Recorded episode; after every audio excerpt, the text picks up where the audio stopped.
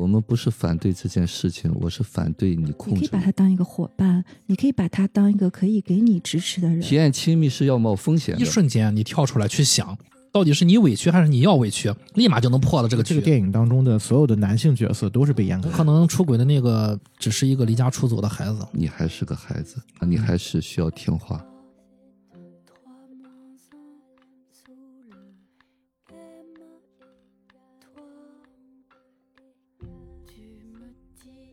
人生如戏，勿坐西观。大家好，这里是迷影派，我是太平鸟 Chris。大家好，我是夕阳。我是雨果。呃，我们今天来聊一下二零零六年的一部剧情片啊，叫《身为人母》，英文名字叫《Little Children》。如果直译翻译过来的话，应该是小孩子们。我觉得直译的话，可能能更体现这部电影的一些精髓啊。但是，非身为人母啊，也也是不错的，因为这里面出现了好几个母亲。这部电影是由凯特温斯莱特和帕特里克威威尔逊主演。啊，另外呢，其实凯特温斯莱特也凭借这个角色入围了当年的奥斯卡，但是没拿到最后的影后啊。这部电影可能从剧作上、结构上来说，可能是比较简单的，但是我觉得从心理学角度，这部电影是非常适合去展开心理学的解读的。哎，他当年奥斯卡什么奖都没拿吗？好像是入围了，是吧？对，入围了。我们先开始，先串一下剧情啊。嗯嗯，呃，故事发生在美国马萨诸塞州的一个市郊的社区，四个带娃的母亲在公园里闲聊，其他三个喋喋不休的女人相比，女主萨拉显得安静许多。注视着女儿的她，似乎陷入了无边的沉思之中。这时，公园里出现了一个风度翩翩的年轻父亲布拉德。啊，这个年轻父亲在其他的母亲当中呢，有着极高的声誉啊。这个声誉就是 在我看来就是浪得虚名啊，叫什么舞会王子啊？对，舞会王子啊。嗯舞会国王，对，有的时候呢，这个布拉德会出现，有的时候他不出现，那大家就会各种猜想啊，天马行空的猜想。母亲们和萨拉打赌，说能够要到布拉德的电话就给钱。萨拉走过去一阵寒暄之后，告知了布拉德刚才的赌约，和布拉德直接呃拥抱，甚至亲吻了。三位妈妈看的看到后，吓得跳了起来，呼喊着带孩子回家了。布拉德是一位法律专业的毕业生，已经考了两年律师，但都没有成功。他的妻子是一位成功的女强人，有稳定的工作。布拉德为了新一次考试，在家复习，顺便照顾孩子。他同样遭遇着平淡，家庭妇男的生活对他来说有一些平淡和压抑。和妻子没有夫妻生活，同时律师考试也并不是他想要的，而更多的是源于妻子的期望。不过，喜欢运动的他更希望在橄榄球场或是从没有玩过的滑板上挥洒汗水。小镇表面的平静。被一个突然出现的叫罗尼的男男人打破了。罗尼和妈妈也住在这个社区。他以前因为猥亵儿童被捕了，现在刚刚释放。电视台也跟风报道，大肆渲染。社区里所有的母亲都如临大敌。布拉德的一位退役警察朋友。甚至成立了一个家长关爱联盟，对抗这个变态狂邻居。但是好像只有他一个人。对，他就说：“我就是头头，我就是我，我我不是什么职位，我就是这个联盟。”嗯，莱瑞经常开车到罗尼妈妈家骚扰恐吓，他甚至说应该阉了罗尼。一次，萨拉无意看到老公在浏览色情网站，事情之后，萨拉买了一套泳衣，带着孩子来到公共泳池去找布拉德。两人每天在泳池边相见，越走越近，没多久就滚了床单。这天，罗尼来到了公共泳池，引起了家长们惊慌失措。最终有人报了警，罗尼被警方劝退带走。回到家，母亲安排罗尼去相亲，对方是一个曾经小时候可能被猥亵过的女人。罗尼对约会对象做了不雅的行为，而妈妈把这一切都看在了眼里。一次无意间，萨拉问起布拉德，他的妻子如何？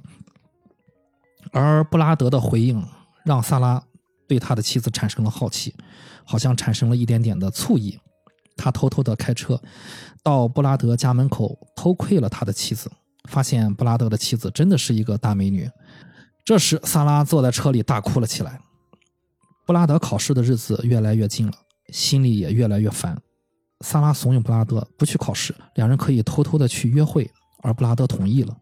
萨拉把女儿托付给了邻居照看，自己偷偷的和布拉德去外地约会了。女儿为萨拉准备的礼物，回来的萨拉也没有放在心上。过了一段时间，布拉德的妻子邀请萨拉一家来自己的家里做客，席间妻子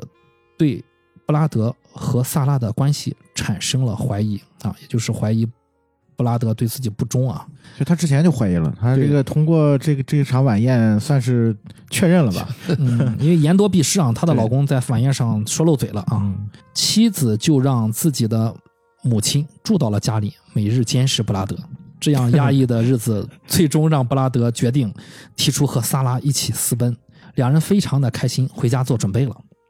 这个警察朋友莱瑞呢，又去罗尼家找麻烦了，但是一个意外让罗尼的母亲离世了。母亲在医院写了写给罗尼一封遗书，只有一句话：做一个好孩子。收到遗书的罗尼情绪失控，挥刀自宫了。嗯，这也是这部电影的一个非常大的一个冲突和一个意想不到的事件啊。嗯，一开始观众看着他拿着刀，以为他要复仇呢。对我也是这么想啊，以为罗尼要去复仇啊，嗯结果没想到自裁了。当晚就是两人约定私奔的日子，在公园里等布拉德的萨拉偶遇罗尼，分心的他没有注意到女儿已经走开了。当他找到女儿时，他意识到自己不想再私奔，便这样带着女儿回家了。而布拉德在去的路上偶遇到了之前看到的滑板少年，他决定面对自己的真心，彻彻底底的滑一次。结果重重的摔了下去，被送到了医院。莱瑞这边来到公园，也偶遇了罗尼。他发现罗尼在滴着血，便急忙送罗尼去了医院，救了罗尼。电影最后结尾是这样一句话：“我们无法改变过去，但未来可以是新的篇章。”嗯，电影就结束了。这部电影其实最早也是我和夕阳在于果老师的这个线下的活动中看的啊。嗯想问问于果老师，当时是什么样一个契机，就是让你觉得想把这部电影带到这个线下的活动？这部电影的观感是如何的？一开始看的时候，我就列到这个榜单里面去了啊，就是就准备就我觉得这个是最有意义解读这个成长的一个过程。嗯，本身这个电影名呢就 Children，从成长角度上太有呃意象化了。然后呢，是因为这部电影因为大量的这种裸露镜头，还有这个婚外恋的这个东西，所以我拍的就比较靠后嘛。嗯啊，一开始那个在这个线下解读的时候，就找一些通俗易懂的一些电影，啊，一直放到最后合适的时机，大家才去解读这部片子。其实它在成长角度上来讲是非常，呃，具象化的一个东西嗯啊，就是把我们现实当中集中的再现出来，就看了我们虽然都是一个父母的，但是我们内在还有很多待于成长的一部分。我觉得编剧非常巧妙嗯啊，演员也演得很好，把这个设定的这些角色，恰恰就会这几个家庭吧，包括的邻居，包括读书会这些东西，都非常好，就很容易解解读吧。啊，这个电影，呃，如果没看的话，我希望大家都看看。啊，从成长角度很好的一部片子。嗯，对，这部电影其实从心理学去解读，是一个解读成长的一个良好的范本嘛。嗯，嗯，夕阳说一下吧。这片子在我们节目里面出现过一次，就是我们有一期节目是大概三年前吧，呃，一八年年末的时候，然后录了那个狗十三啊，很重要的一期啊。对，很重要的一期节目。然后当时我看到那个我在下面写那个节目简介的时候，说，呃，本期节目涉及的影片，呃，就是还有杨德昌的《一一》，《身为人母》，还有一个什么来着，我忘了，三部电影。嗯，然后我想，哎，我们聊过这个片子吗？就那期节目又又回听了一下，发现哦，原来是就是我们在录那期节目的前一天。就是我们去参加尤老师那个线下的活动，嗯，然后一下子就是那个场景就浮现出来了。当时我们在那个房间里面，然后大家一起分享关于这个片子一些一些内容。我记得当时看完之后，Chris 就跟我说：“哎，我们可以聊一下这个电影。嗯嗯”这很奇妙的是，过去了这么长时间。嗯嗯嗯，最后还是我提起来，咱们要要聊一部啊，聊一下这部。对，这次在看这个片子，其实我就发现，好像我自己也有有一些跟以前不太一样了，有一些成长的部分。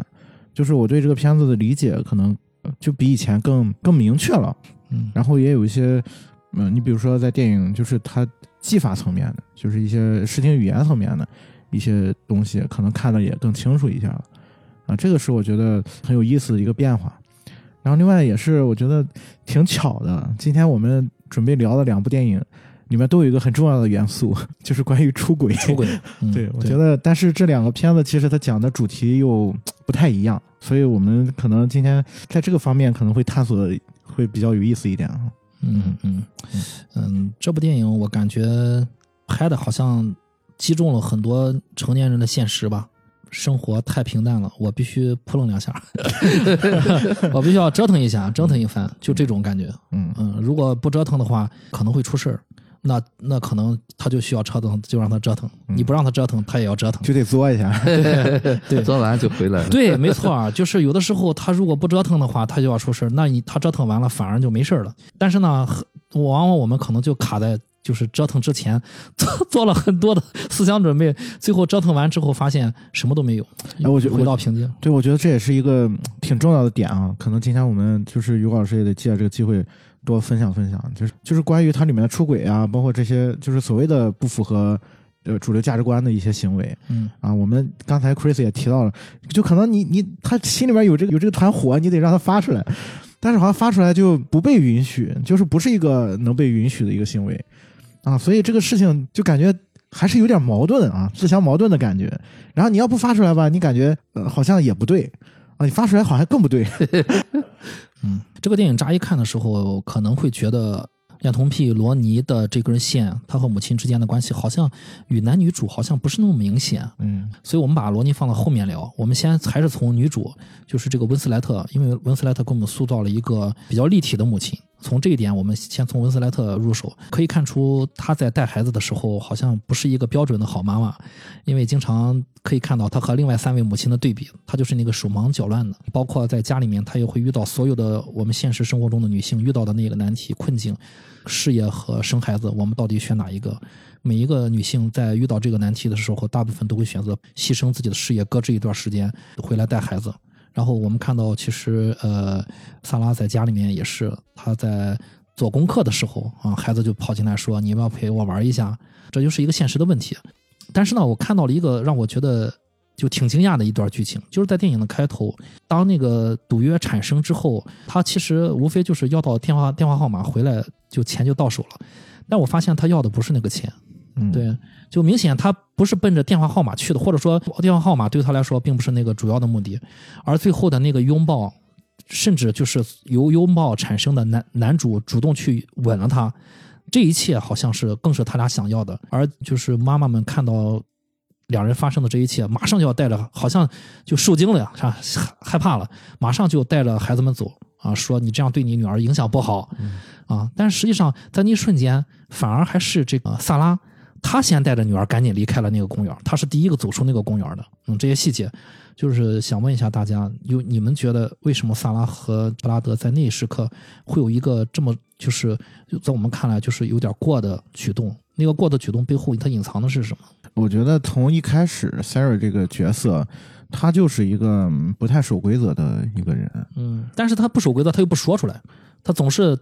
就是默默的。对他就是那种就在旁观，就在旁边看着，反正他里面牵扯到很多就是内心的独白嘛。嗯。然后是就是也会讲说他是一个就是格格不入的人，因为他是一个文学硕士嘛，高学历的一个人。嗯，但是没毕业啊，补充一下，啊、没毕业。对他应该是那个最后毕业论文一直没写嘛，哦，他一直在卡读的很，啊，他好像一直毕业论文没写嘛，一直卡在那儿，好像是。嗯嗯。但是从从他自己的感觉，就是他觉得他跟其他的妈妈不是一路人，嗯。你也能看到，就是这个电影上来大概就第三场戏吧，就是他们几个在那个公园里面，一个人带着一个孩子嘛，就等于说是全职妈妈的一个妈妈圈儿吧，嗯啊，就是那三个妈妈就是一直在谈论这个什么，呃，她家里的这个丈夫，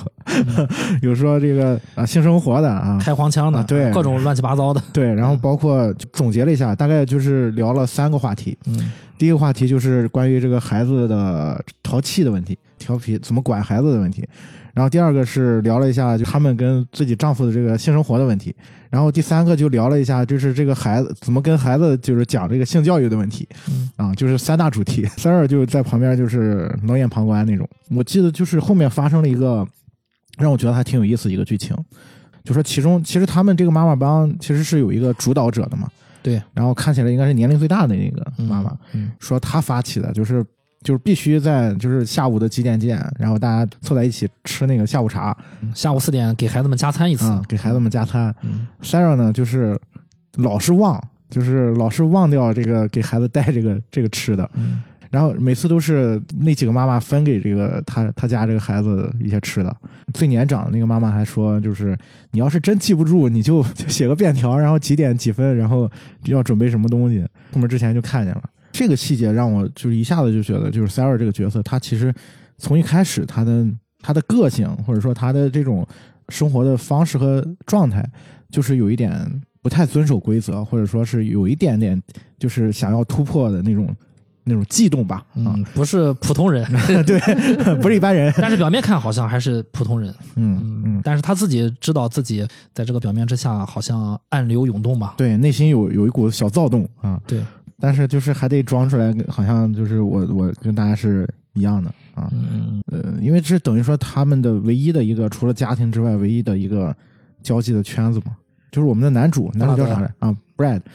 然后他也是一个让我觉得挺压抑的一个一个角色。本来他就是这个圈里面就比较异类的一个，就在美国那个中产阶级家庭主妇，就全职妈妈比较常见，全职爸爸不太常见。啊，然后他作为一个全职爸爸，就本来好像就觉得自己就挺奇怪的，然后他还应他妻子的要求，就是每年去参加那个律师执照的那个考试，是吧？嗯啊，他是他是一个学法学的，好像是，然后但是一直没考出那个营业执照来，考了两年也没考出来，然后他就他妻子就让他每每天晚上去图书馆学习，就利用这个去图书馆这个学习时间啥也不干，就去看一堆孩子那玩滑板，嗯，然后幻想着自己有一天可能也能玩一下这个滑板，嗯其实我猜他更想每天晚上在家里面和妻子亲热一下，虽然他妻子有点强强势吧，被他妻子剥夺掉了。这个剥夺其实在我看来，其实有一点儿挺挺挺残忍的，甚至完全没有顾及到一点点他的感受他的感受。对，按说你要是出家门的话，你总有总会有点事儿干嘛。结果没想到他就坐在一个长椅上，就是这个让我第一次看的时候，我印象特别深刻。一个可以做父亲的人，晚上被撵出来，坐在一个长椅上无所事事，然后发呆那种。嗯。插句题外话啊，他的妻子是本片颜值最高的女演员，甚至超过了绯闻。呃，那个詹妮弗·康纳利啊，嗯，对，啊、其实也有表现过，就是 Brad 他曾经对比过啊对对 啊，就说那个谁，那个 Sarah 不是他的理想型，然后就是哪哪都比不上他他妻子。对，确实从演员配置上是这样的啊，嗯是这样的。他找的这个这个妻子的演员，可能更更倾向于中产阶级的那种完美的太太的那种形象。嗯，完美女性的那种、嗯传统男性眼中的那种，对，然后长相漂亮，然后头发呀、长发呀、黑色啊，然后健身啊，各方面啊，就是各从外形上看是接近完美的。这也是为什么后面那个三儿看到之后，看完了一眼之后，对他从来没见过啊，偷窥完了一眼之后，立马就哭了。我那瞬间就能你能感受到这个人内心是怎么想的。嗯，他这两个家庭都是女强男弱，嗯，你可以说事业上事业上是塞尔家是男主外女主内嗯啊，是这样一个普通的情况。但是到了 Brad 这边，就是女主外男主内嗯，这个可能对 Brad 有些心理上影响吧。嗯，因为他有一个情节还挺，呃，我印象还挺深的，就是那个 Brad 他第一次回家的时候，然后他跟他老婆说，我说说那个，哎，我每天出去带孩子什么的需要一个手机，他老婆说啊，那我们就是月底的时候再看看吧，啊，嗯其实就那意思，就是说我得看看账单什么的。但是后来大家也知道，就手机也没买，嗯嗯，她给她老公 Brad 留了一个便条，说：“你看看你买的这些杂志，啊，对吧？你这些杂志的钱都浪费到哪去了？这杂志都是必须的吗？啊，对，然后还打了个电话给他，对就是我给你画出来这几个，就是账单上面这些东西，你觉得都有用吗？Brad 就想了想说没用没用。其实你能看，你也能看出，就是他可能平时满足自己的机会不多。嗯。啊，所以这两个人碰到一起，可能从就是这个电影给我们暗示的一些剧情上面，感觉上他们两个人是有点水到渠成的味道啊，天时地利人和，正好就是碰到一起了啊，嗯。干柴烈火。但是这个其实也引发了我的一个思考吧，就是我觉得，难道说所谓的这种出轨啊，就是都是情有可原的嘛？就是 或者说就是特定的人群、特定的这个有这种特质的人才会产生这种行为吗？这也是我在想的一个问题啊。看到这个剧情的时候，嗯，于果老师怎么？刚才在说就是，嗯，比方说就是我们在想为什么哈？如果估计是他，有些 Brad 他他老婆也会想，你为什么要出轨啊？我也漂亮，我也有钱啊，对你啥也不用干。完美女妻子，哎，对，完美妻子。还还还不用他挣钱，哎，对，说你有什么理由出轨？其实这就是我们现现现实上经常会有的。我们总觉得是有理，但是呢没有情。Brady 在家里是就是一个被管束的小孩嘛，嗯啊，就是他连手机还得申请买，他老婆还说不答应就不答应啊，还定时批评他，还给他安排很多的事情，告诉他什么时候应该干什么，什么时候应该干什么。今天还和孩子在交流嘛，说如果是这个男人有一个事业的成功，可能会有一个后头有一个妻子的支持，但是我们现实当中呢，往往就是感觉是因为他不好，妻子会把所有的责任都推到老公身上。我记得我曾经也说过那个笑话，就是这个市长夫人在展览上看到她以前前男友是个建筑师，然后市长问他说是谁，他说我男友哈、市长就很得意的说说你看你幸亏嫁给我了吧。哈哈哈，你要要嫁给他，你就是建筑工人师老婆。然后这个妻子说了一句话，说如果我嫁给他，他可能就是市长。嗯哦，很有水平这句话，对，其实于果老师说的这件事儿，我觉得特别好，就是在婚姻和亲密关系里面，当你觉得你委屈的时候，如果你能，你一瞬间你跳出来去想，到底是你委屈还是你要委屈，立马就能破了这个局是，啊！但是大部分人就继续委屈。陷在坑里面，对，其实刚才他说的这个笑话，就是那个女这个女性在那个坑里面，对吧？你别在坑里面，你搞搞清楚，我提点你一下啊，并不是说真的说建筑师他真的会做市长，不是这样，对对只是要提醒你一下，你看看你自己想要什么，对对吧？嗯，对，其实这句话说的是什么呢？这个话说的是这个女人很清楚她的位置，嗯她也知道她起的作用，嗯就是她有那个自信，可以成就，比方说还不够成功的丈夫，就是这是一个支持嘛。我们经常在说话说，男人靠捧，女人靠哄。为什么要靠捧呢？就他内在有一个小男孩，需要不断的支持、肯定，然后呢，他会发扬光大。但是呢，我们很多的妻子就是打压，嗯啊，当然这个打压是源于他内在的不不自信，早年被呃忽视或者重男轻女的一个决定，所以说女性她会不断的去打压丈夫，嗯啊，这是源于她的原生家庭。当然说女人靠哄就是小公主嘛，哄了以后，然后女人的那个母性的部分就会过来滋养这个丈夫。如果是婚姻亲密关系里面是最佳配置就是这样。当我是个小公主的时候，你是一个呃王子啊，是一个国王宠我。那么我除了扮演王子以外，呃我还有一个小小男孩啊，需要一个妈妈妈妈来滋养我。就是这是双方面的嘛啊，说男人如果是在外面有事业的话，他每次回来需要一个不断的补充，不断的补充，给他一个滋养，然后他在外头可以做顶天立地的男人。那么成事业成功了，回来他有了一个基础，然后呢回来宠这个小公主。这个妈妈除了滋养这个丈夫以外，内在还有一个小公主需要被滋养。所以说这是一个多层面的，就是我们每个人不是强势就是全部，强势的背后还有一些弱的地方。当然，现实当中我们可能因为只是看到面儿上吧，这是我们现实当中观众会去就是片面的去理解吧，这个人是什么人，这个人是什么人啊？比方说这是渣男，啊，这是妈宝男。其实这是一个非常幼稚的一个判断吧，啊，就是只是用了他的一个点，然后呢就概括了这个人。那么好的人、有力量的人，一定是看到他所有的层面。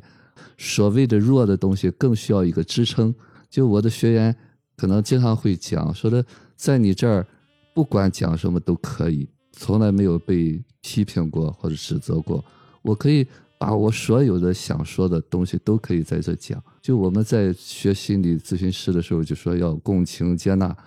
其实这个东西不是说你懂了这个东西就能接纳的，评判的东西不自觉的就会跳出来。你必须内在的确是没有评判了，的确是能够看到那个弱的东西，你才不会随口而出的那些东西，甚至你的态度都会给来访者很大的一个冲击。所以说，我们如果是能够做到这个接纳的话，一定是内在没有，就尽量把自己修好了。你所呈现出来的时候，我说了，那不叫接纳，你就是你自己，你本人可能就是这样了。所以这个过程当中呢，我们现实当中大多数人是做不到的。如果回到了刚才你提的那个问题，说她和其他的妈妈有什么区别？如果说区别的话，就是这是一个叛逆的小姑娘，那些是听话的小姑娘。那三个妈妈可能更像要照一个妈妈的标准去做的，照妈妈标准去做妈妈的。就是我头上顶着一顶帽子，上面写着“妈妈”两个字。对，我要做个好妈妈。但是呢，这个好妈妈是做出来的，并不是发自内心的，所以他要证明。所以说他们又好奇说要电话，其实每个人都想要电话。对，对这个是很有意思的。对啊，就是这个男主一进来的时候，是他们三个人现在对啊，他们在议论。对啊，就在议论，然后呢，最后萨拉去做了这个，就是这些都敢想不敢动，只有萨拉是一个叛逆的，我不管那套啊，这有什么啊，他就冲出去了。然后呢，当他进一步做到他们这三个女人都想做的事情的时候，他们害怕了。对跑了。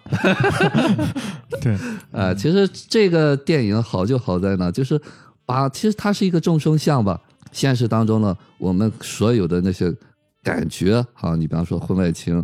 有很多评判的人，未必他内在没有这个想法。就像有人在讲说，人人都骂腐败，但是人人都享受腐败一样，没有给你机会，给你机会，你可能比谁都腐败。这又回到了我们说不要考验人性。对我们总是在标榜的一个点，你真真正正有了这个东西的时候，你不会去证明自己。就反复证明我不是这样的。哎，对，就是因为你内在怕你是那样的，才会用这种东西。所以说，我们经不起考验。萨拉更像一个很真实的小孩儿，他说敢作敢为，敢作敢为的时候，就发现，哎呀，我我说他和那个 Ray 的呃，他两个就好像两个小孩终于找到了玩伴一样。嗯，对，确实是这样。呃，那一幕好像最后这个从拥抱到接吻，就感觉就是找到了彼此的好朋友。呃，就怎么说了吧，就是偶遇邂逅，就是我们遇上了，终于遇上了。接吻的那个动作是布拉德主动的，其实是布拉多主动，虽然是萨拉提出的，说我们要不要 给他们来点就是刺激的刺激的，一下就是击败他们啊，根本这不是就是那五美元的事情。其实我觉得他们吻那一下可能并没有情欲的部分。对，对没有，就那一个吻，当时更像 Brad 小孩儿要做一个东西给他们看。对，就是淘气的感觉。对对但是吻过之后，好像很多事儿就一下子，哎，有点不太一样了。对对对，包括尤老师刚才提到，恰恰也回答了我刚才一些思考吧。其实 Sarah 可能她并不特殊啊，她只不过因为我们是从她的视角去看这个故事的，啊，我们会就是更加代入一些，就是包括这个电影的它很多的旁白去交代了很多 Sarah 的她的背景，啊，其实可能换到其他三个妈妈可能也差不太多。啊，只不过就是像尤老师说的，他们只是就是有一些是敢做的，有一些不敢做的，可能区别在这儿。对对，嗯，不过他两个人的第一次相见，我还就给我印象挺挺深的。他们让 Sarah 去问他要那个手机号，然后他两人就坐在那儿，就是给那孩子当纠结嘛，然后就开始聊起来了。然后那个 Brad 就说：“这我来这儿这么多天了，你是唯一一个跟我说话的人。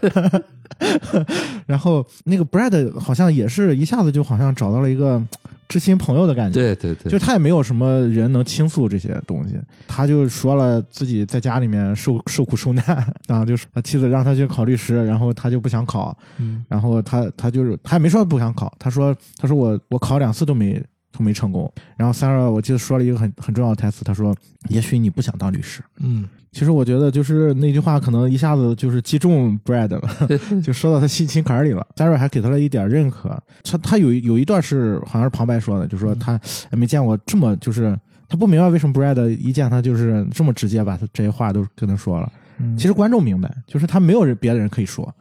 对他不可能把他也没没办法跟把这些话跟他妻子说。对。记得 Sarah 就说了一个呃一句话，好像是说你比大多数的男人都强，就是因为你就是很坦然的面对失败，对。就很就其他人就是敢做真对对，其实其实就是你敢做敢当，你其他人就是敢做不敢当也不敢说。嗯。嗯，可能从那一刻开始，那是他们两人彼此接近的一个一个点，彼此好像都哎发现了一个可以互相去说心里话的一个人。嗯我觉得这个还挺真实的。就有的时候，尤其是像在这种婚姻关系里面，你在你在正常的这个家庭里面可能得不到的一些东西，需要需要更多的人看见你。包括 Brad 他儿子说：“我玩够了。”然后他爸爸还依依不舍：“你确定吗？你确定你玩够了吗发心的话我还没玩够呢。对，？”对，我觉得这都是很有意思的。嗯，嗯包括 Sarah 也曾经在这段话的结尾，他说：“你不像所有人啊，你把这个内心的话，这种示弱的部分向我倾诉对啊、我知道大部分人是做不到的，反正我知道我老公做不到。嗯，就是他会觉得，就是可能在他眼里，他碰见的其他男人，大部分男人都是装男人，对，就是装的好像很怎么样似的。嗯 Brad 好像更真实一点，啊、更坦率一点。嗯，这就引出了就是这个 Sarah 的老公啊，因为老公他其实在这个电影里面戏份并不是很多，只是提到了这么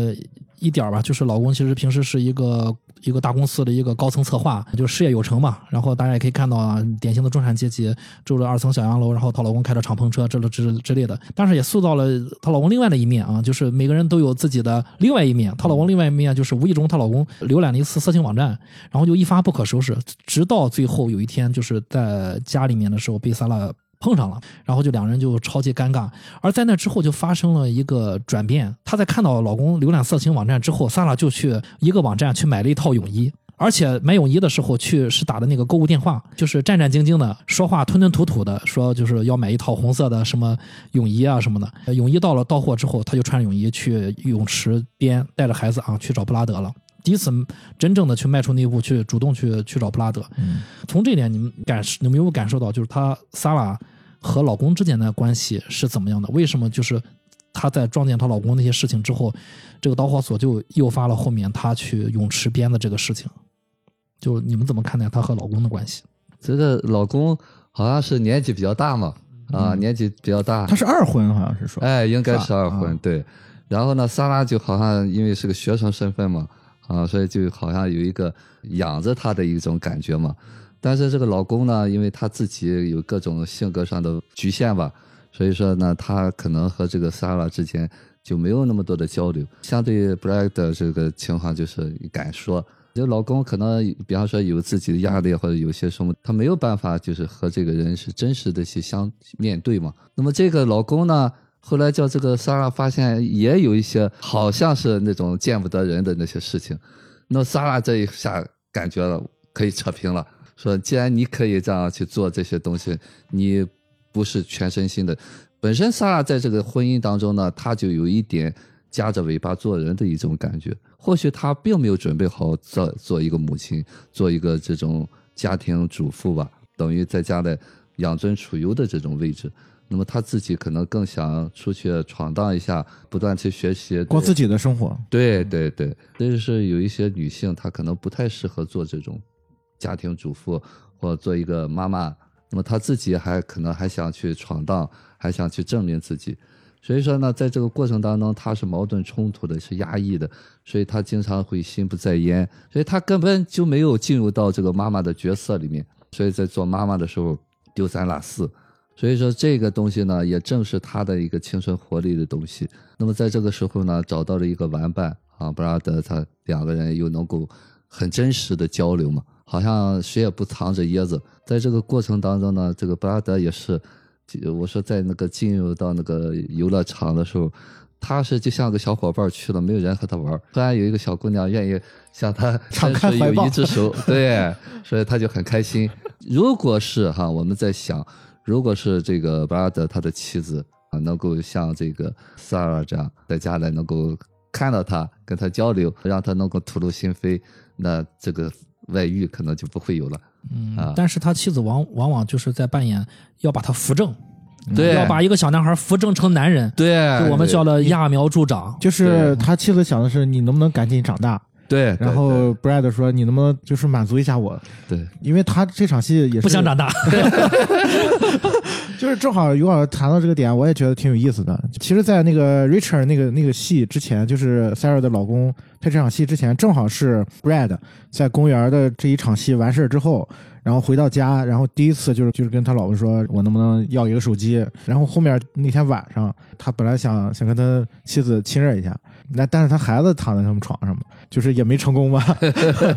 就是等于说他也没获得他的需要，也没得到满足嘛。但是从这个从这个细节上，我们可以可以想见，可能这不是一天两天的事儿了。对，因为他每天晚上都被他老婆喊去学习，对嗯对，就要去外面学习，他就找长凳坐一下。对，因为这个细节其实也是通过就是另外那三个妈妈嘴里面描述出来的，暗示给我们的，就是他们在描述他们跟自己的丈夫之间的关系的时候，其实也是在影射 Brad 他们家的那种状态嘛。然后后面就发生了，就是接着接着第二下一场戏就是那个谁。呃，就是在讲 Sarah 这一家是怎么回事嘛，好像是二婚，然后他们住的是 Richard 的妈妈的旧房子，然后这个房子还是就是什么都没改过，就这个细节我还觉得挺重要的。Sarah 就你就看到她很烦躁嘛，就是她那个她她女儿想就是说坐在妈妈腿上，她说你先别烦我，就那意思啊，你先自己玩去。她自己给自己造了一个那种小书房啊，就是她所有的秘密都是唯一的独立的空间。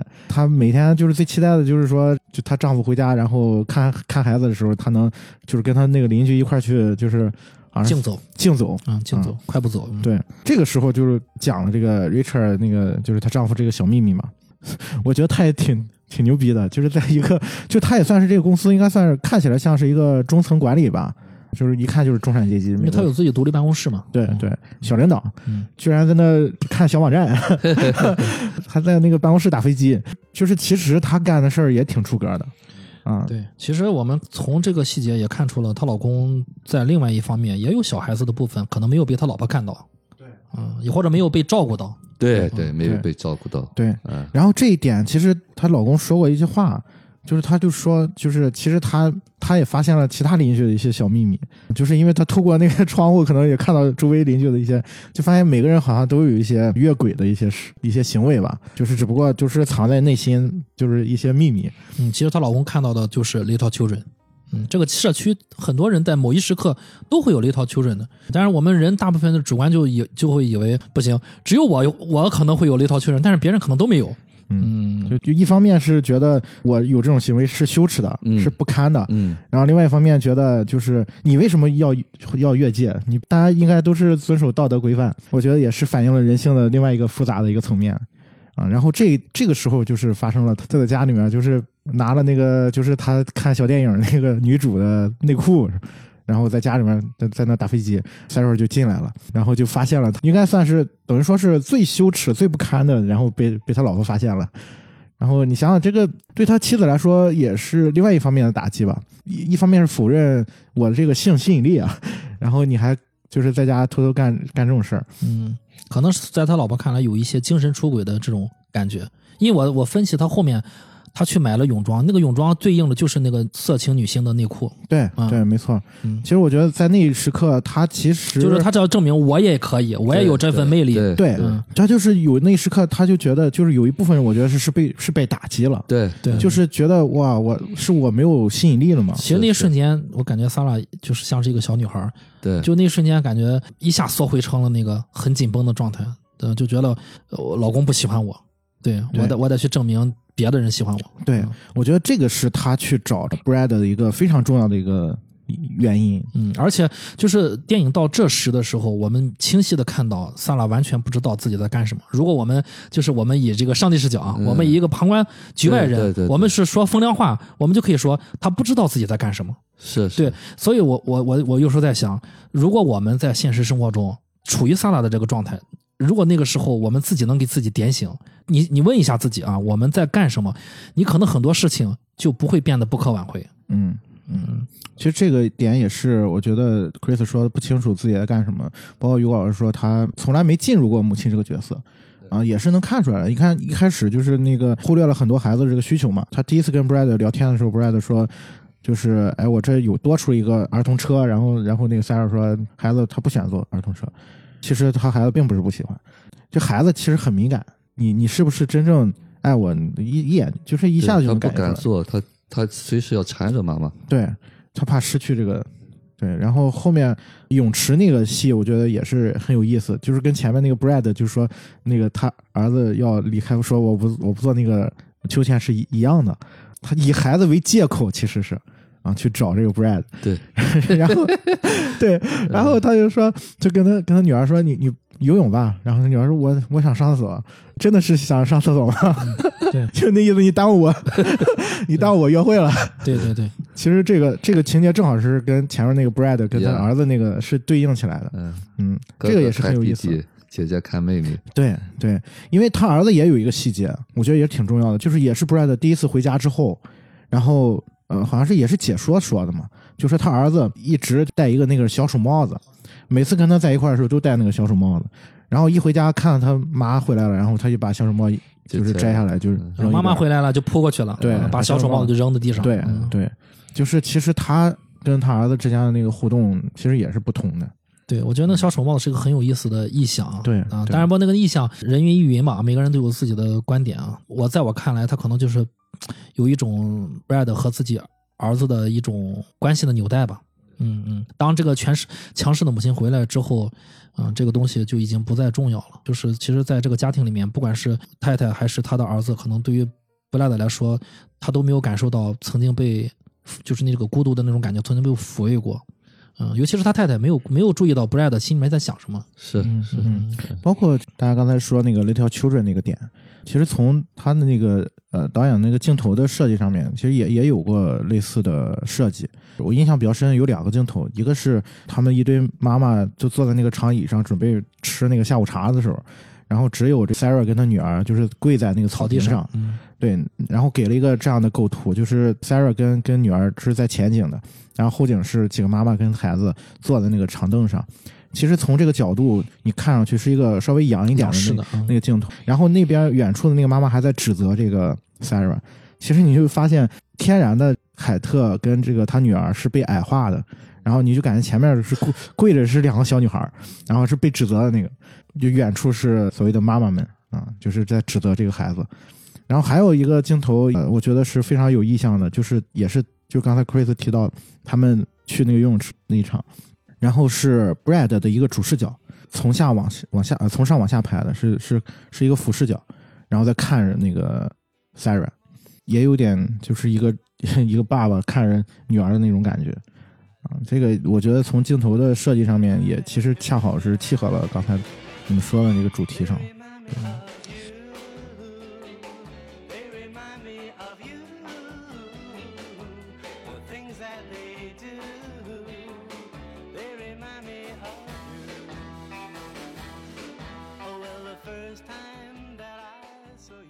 既然我们已经聊到了这个 Brad 和自己的妻子啊，我们就来聊一下他们俩之间的关系。因为电影里面其实对这一对家庭的夫妻双方其实琢磨是比较多的，呃，我们也看到了其中一些不对等的关系啊。我感觉到了，就是 Brad 好像是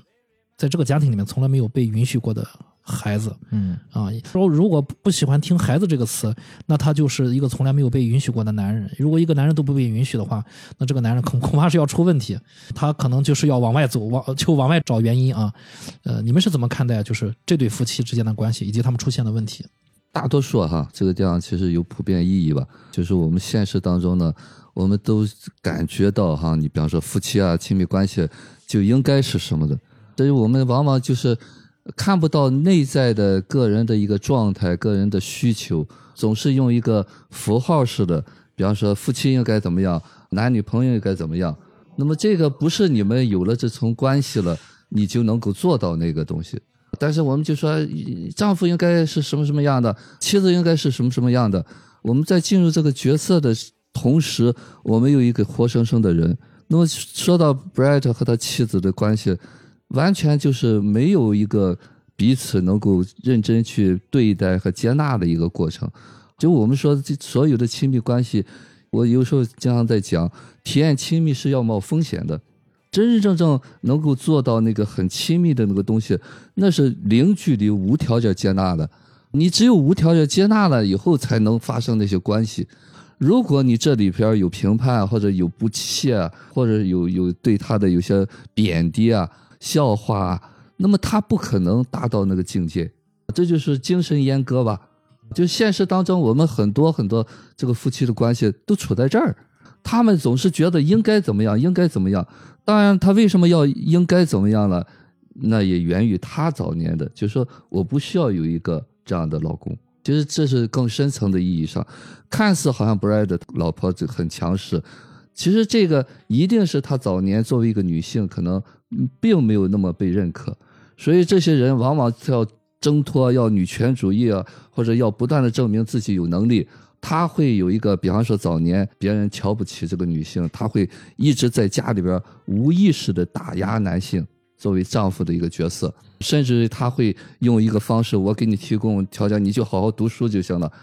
那叫什么？那叫不对等啊，那并不是夫妻关系啊，那并不是一个亲密关系啊，所以说这里面呢就会产生一些微妙的变化，就是说能够有智慧的人吧，你可以在外头，比方说证明你自己的能力，但是呢，你也有小女人的一面，是，啊、就是这个东西很多人是做不到的。这是说实话，我们经常说出轨出轨，有的人还愤愤不平。你看我为家付出了多少，他怎么会是出轨的那个？怎么也没有理由他出轨。很可能出轨的那个只是一个离家出走的孩子。对，因为你没有给他一个空间嘛。其实我们把他那个想象的，就跟刚才夕阳说的，一开始那个亲吻就是一个小孩的玩游戏了嘛。但是呢，如果是你再把那个东西，他在在这里面再得到了更进一步的东西，那就是他其实在那得到了认可嘛。嗯，好，再进一步的那个亲密的行为，那就是他内在那个被满足了嘛。就是被允许了，我我允许你不用去司法考试，对啊，就你在我这儿可以做你真实的你，那么那个东西呢，就是一个补充啊。嗯，对，其中还有一个很重要的剧情，就是布拉德去打那个橄榄球赛，当他获胜振臂欢呼的时候，台下空无一人，只有女主萨拉去给他欢呼，然后布拉德由这儿才去决定去私奔嘛，啊，就可以看到，其实那个台上是缺席的妻子，是，如果是他的妻子的话，问题可能不会变成这个样。啊，他可能会被满足一部分，但实际上，其实我再多说一嘴啊，就是问题就在这儿，就是嗯，在那个时候的布拉德并不需要那样的妻子。那他如果是 是那样的妻子的话，他们俩不会走在一起。我我是这么想的啊。嗯嗯嗯，我觉得有一个情节也是嗯表现的也挺有意思的。他妻子跟他妈妈，就是等于说是 Brad 的丈母娘，然后打电话，然后那个镜头也是其实挺漫画的那个镜头，就是直接给了两个分屏了，对分屏了两个妻子吧，啊，两个妈妈，其中就是他妈算是过来人，对，然后他妈就就是一上来就问这个 Brad 怎么样啊？考的，怎么样啊？学习得怎么样啊？然后，然后他妻子就感觉哎一下子缩回了那个小女孩的感觉，就说：“哎呀，他他每天晚上都去图图书馆。”然后他妈妈就这么晚了，图书馆还开门吗？这么晚？他妈妈说：“那你们这个生活怎么样？需不需要钱？然后我给你打打打点钱，需不需要我去看着他？” 我觉得其实母亲的模式就是其实是遗传到了女儿身上的。那个视听的设计，其实你能看到这这两个人虽然是电话两端，但是你会发现这两个人没什么区别。从这个点上也能看出，就是我们自己的可能自己的模式是从什么地方带过来的，这个也是蛮有意思的一个这个电影的一个独特的一个设计。不，刚才于老师提到一个词，我觉得是挺重要的。于老师说就是精神阉割嘛，其实我我个人觉得，就是这个电影当中的所有的男性角色都是被阉割的。所谓的阉割，它是就是一个精神层面的一种阉割，就是嗯那个警察其实也是被革职了。对对，对他其实是失去了自己所谓的就是性别认同，或者说是社会角色的认同的。你比如你比如说比较明显的就是刚才我提到了说，呃，Sarah 跟她呃老公是住在这个他们去世的那个老母亲的房子里面，然后然后大家也也能其实很很明显的知道，就是在一个老母亲的房子里代表什么，对吧？就是而且是一成不变的那种。还有一个镜头，呃，可能是嗯一闪而过的啊，比较细节，但我觉得也挺重要的。Brad 他去刚一出场，然后要去看那个比赛的时候，不是看比赛，看那个滑板表演的时候，他路过了一个车，然后那个车上有一个广告，是一个征兵的广告。然后对，对我觉得当时导演给了一个很主观的一个镜头，这个其实是 Brad 在去很渴求某某一样东西，这个也能看出来，其实他缺失的是什么。呃，当然最明显的可能就是这个 Ronnie 是吧？嗯啊，最后就不是精神阉割了。对，我觉得这几个角色吧，啊，包括这个提到的这个这个 Larry，你可以说他们在这个片里面都是被阉割的，或者说是被阉割焦虑所是 淹没的人。这个我觉得是也是挺明显的。对我在想引申提一下，就关于这个 Brad 和他老婆的这个关系。假如说我们发现自己也身处在就是这种关系里面，其实我们或多或少都会身处在某一种关系里面，比如说控制、反控制之类的。如何去破这个局，还是说就顺应这个局？因为，呃，其实影片给我们的那三个妈妈也是另外一个例子。其中有一个妈妈是比较特殊的，她曾经去通风报信儿。其实就相当于那三个妈妈已经把那个萨尔给孤立出来了，在她和那个男主接吻之后，但是她就通风报信儿说：“哎，你知道吗？那恋童癖出现在了什么什么地方，你要小心。”萨尔抓抓抓住机会说：“哎，我当时和他接吻是要解释一下。”但是那个妈妈听了之后，仿佛有一些触动，但还是选择离开。我在想，就是身处在这种关系里面，然后呃，电影里面好像也提示我们另外一个范本，我们可以叫顺其自然，或者我们叫说的不好听叫逆来顺受，啊、这可能就是反映出了大家的心境而而已啊。你们有没有给我们一些建议或者怎么样？如果身处在这个环境，我以为我已经意识到了，OK，那我是 Brad 的某些情况，或者我是像三二的某些情况，啊，甚至我是像那个另外的丈夫和妻子的某些情况，我意识到了之后，我应该怎么做呢？我听我听出来了，Chris 还有另外一个想问的，就是我们这期节目可能也会引发一些争论，就是说，那难道说啊，师傅？你们一直在说这个，就出轨的那个，就是理由的，对，是有理有理由的啊，就是没出轨的那个反而有错，难道出轨了就没错吗？对 嗯，我觉得这个也是很很有意思的一个点啊。对，难道就任其出轨就这么发生了吗？但是我还是说那个前提啊，就是大家是真的要认识了这个问题啊，而不是泛泛的表面上我知道哦，可以我我找，我是说你真的要认识到自己处在哪一个阶段，那我现在应该怎么样面对呢？嗯，不过我猜啊，如果真大家真要是看清楚了，恐恐怕是知道应该怎么面对的。这只是一种选择吧。当然，这个选择里面就是，尽管我们说，比方说，呃呃，Brad 他他老老婆有一点强势，那么这里面呢，一定也有这 Brad 他自己的需要。那么他自己的需要呢，如果看不到，就是我们说是两个是切合起来的啊嗯，这是一个巴掌拍不响。，对对，就是他需要一个这样的妻子，妻子也需要这样一个老公。那么，假如说像你说的那个东西，他有没有其他的选择？就是他，你比方说有些人，他其中有一段就是我们在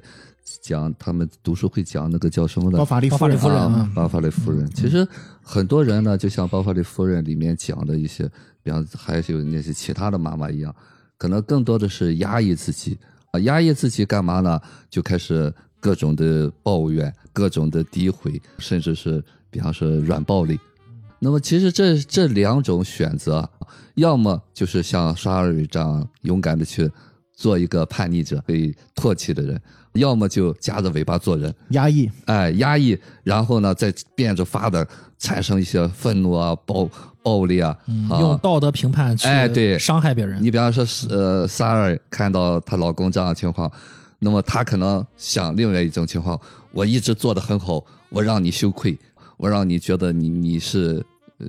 欠我的，用各种的惩罚，就是这种道德评判啊、道德惩罚。因为他确实站在，他会把自己立在一个道德的高度上，对高点去批判对对方。对对，这是我们现实当中很多会这样的形式。但其实往往这个是这种就是会带来很大的伤，伤人的哎，带来很大的伤害。对对这个也也确实应该给大家提个醒。嗯、对，其实现实当中呢，我们可能很多人是采取了这种方式，那么真真正正勇敢的去做了一些选择，那么看到这个东西，当然了，如果要根本的去改变，如果说有一个最佳的方式的话，就是看到自己的需要，嗯啊，看到自己需要呢，对自己这些，比方说对那个呃，对妈妈的渴望啊，啊，你比方作为 Brad 就是那种希望被认可，可以讲出来。那么相反的呢，你比方说像 Siri 这种，那么她可以跟老公去谈，或者是自己增加一些，比方说自己想要的东西，或者是争取不要孩子或者什么样，都可以选择。当然，这都是理想化的东西。嗯啊，电影作品更多的是一种呈现吧，就没有更好。所有的这些发生，我们只是去理解它啊。为什么出现这种情况？根本的原因还是我们早年的性格模式所决定的。所以有的人说：“哎呀，我我我不想过了，我想离婚。”我说：“可以离婚，永远可以选择，但是未必你离了婚，你下一段婚姻就是一个好的。”就是不是问题所在。对，哎、往往就说有人，哎呀，说这是个渣男，我再找一个，或许你下次又踩雷了，还会找到一个渣男嗯嗯，我觉得，我觉得于老师说的一个我我特别认同的一个点，其实重点不在于说你做了什么，嗯我相信啊，就是说，比如说他们两两个人的这次越界啊，它不是一个突然而然的行为，就是在这之前很有可能发生过一系列的问题啊。你比如说刚才于老师提到了软暴力，比如说就是各种的，就是冷战啊，或者是夫妻之间的这个吵架也好，甚至可能就是真的是暴力啊，就是家暴行为，或者是各种情绪愤怒啊，各种就是两个人的那种就是极端的情绪的发泄。我觉得这个部分跟后面这个部分其实是相通的，它都是某一些压抑的部分，它需要一个出口，然后出来的东西。问题所在在于你能不能看到，就是说，或者说你去思考真正的问题在哪儿，或者说你压抑的到底是什么啊？就是愤怒本身并不是愤怒，它背后肯定有被压抑的部分啊。这个我觉得是你比如说你通向最终那个越界的那个行为，它一定是一个过程，在这条路上我们有很多的机会可以去。尝试去寻找、发现，或者说去看到他压抑的那个问题是什么，嗯这我觉得是一个有机的一个过程。就是你在这个行为出现之前，其实你就已经其实有很多的信号出现了嗯啊。在这种情况下，其实也是给我们自己一个机会，给了无数次这种机会吧。啊，那是你最想要的是什么？你的你被压抑的部分到底是什么？啊，就像尤老说，你可以去沟通啊，可以去尝试去去理解，或者说互相去理解，哪怕是最终的爆发的那个点出现了，比如说各种越界的行为啊，包括但不仅限于这个出轨了啊。然后在这种行为出现之后，当然你比如说我是个渣男，我要离婚，那离婚并不是解决问题的方式，它只是一个结果而已。那其实这也是给了一个机会吧，我觉得你在这样的一一次失败的关系里面，其实如果能够想想到底出了什么问题，或许你在后面的跟人的关系里面，或者会或许会改变一些什么。现实还有一个重要的问题哈，就是说，可能我们大多数人会想，是因为对方什么我才什么。其实往往这就是说，我们等待等待对方改变，或者想去改变对方，这也是我们在婚姻当中的一个重要的课题吧。我们都在找一个一理想的异性父母，所以才会有七年之痒。啊，我们是在这个婚姻和亲密关系里头修复早年的这个创伤的。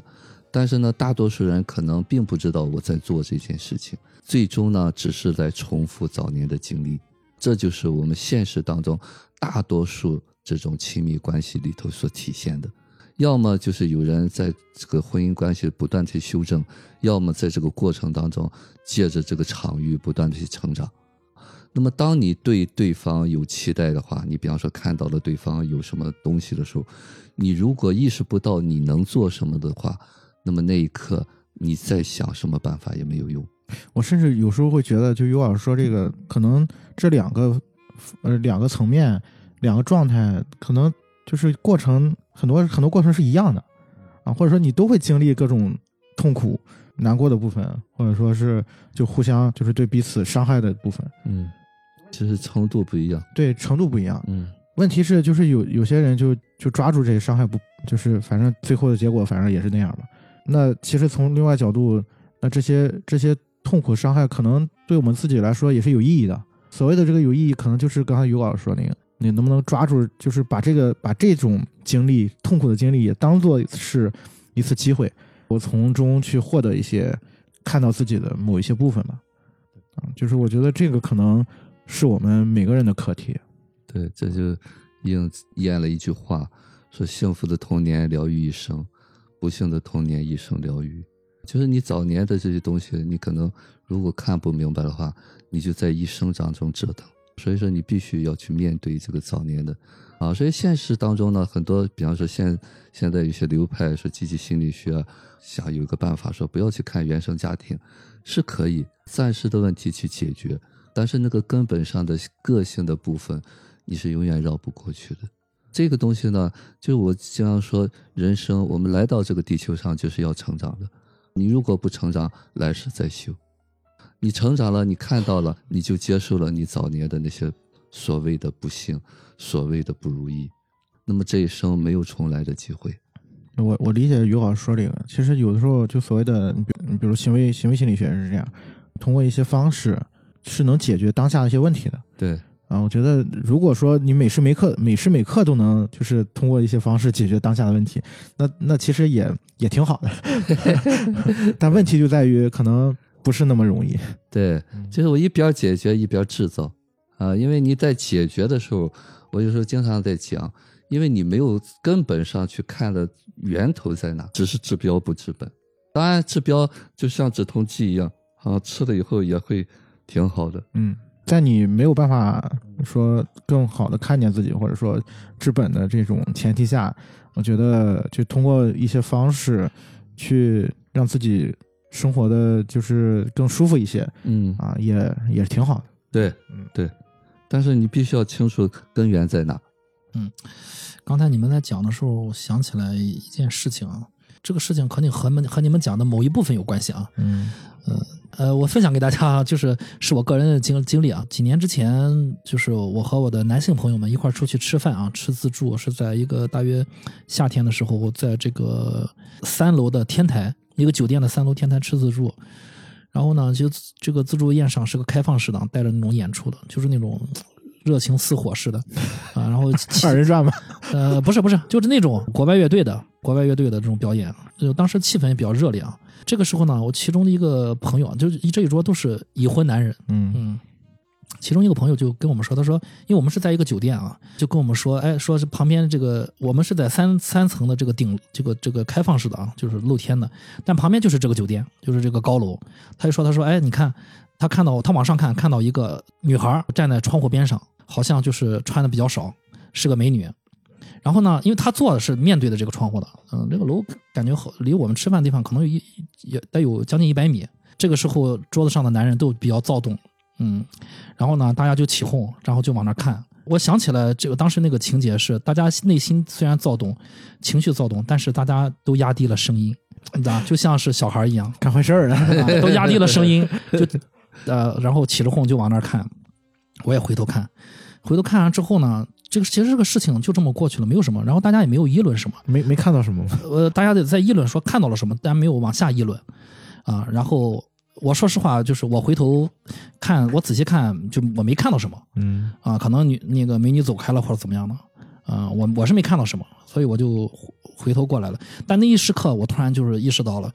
就是我有一种想法啊，我不知道他们知不知道发生了什么。就我觉得那一时刻，好像我感受到了发生了什么。呃，可能这就是我们出去一块儿吃饭的一个意义吧，让我们在忙碌的工作中有那么一个闲暇的时候去释放一下自己。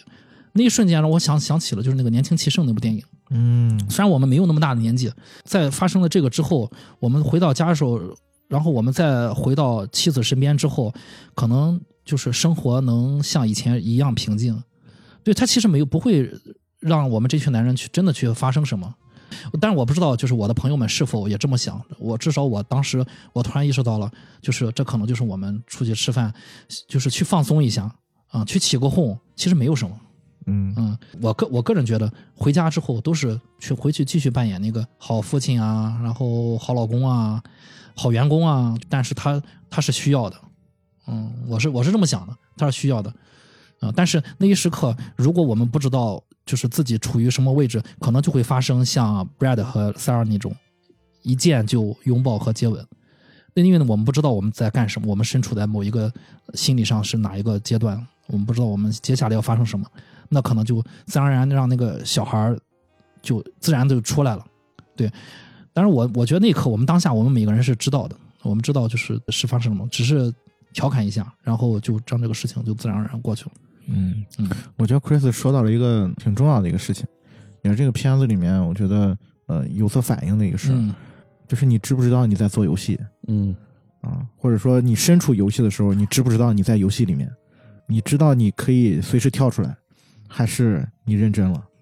嗯，对对，你做游戏是可以，但是你不能不知道你在做游戏啊、你有的时候你可以尽情的做游戏，你事后可以跳出来，或者你当时也可以跳出来。总之你，你至少知道这只就只是一个我们一群小男孩放松的一段时间。对，因为就是我们经常说认真你就输了。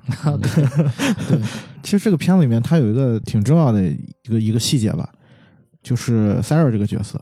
有两场戏给我印象挺深的。嗯，然后一个是就刚刚科斯提到，就是他偷偷的，就是周末的时候偷偷去去看那个呃 Brad 他们家是怎么是怎么回事儿，嗯然后他看到了那个 Brad 的妻子就是这么漂亮，然后他一下子就崩溃了，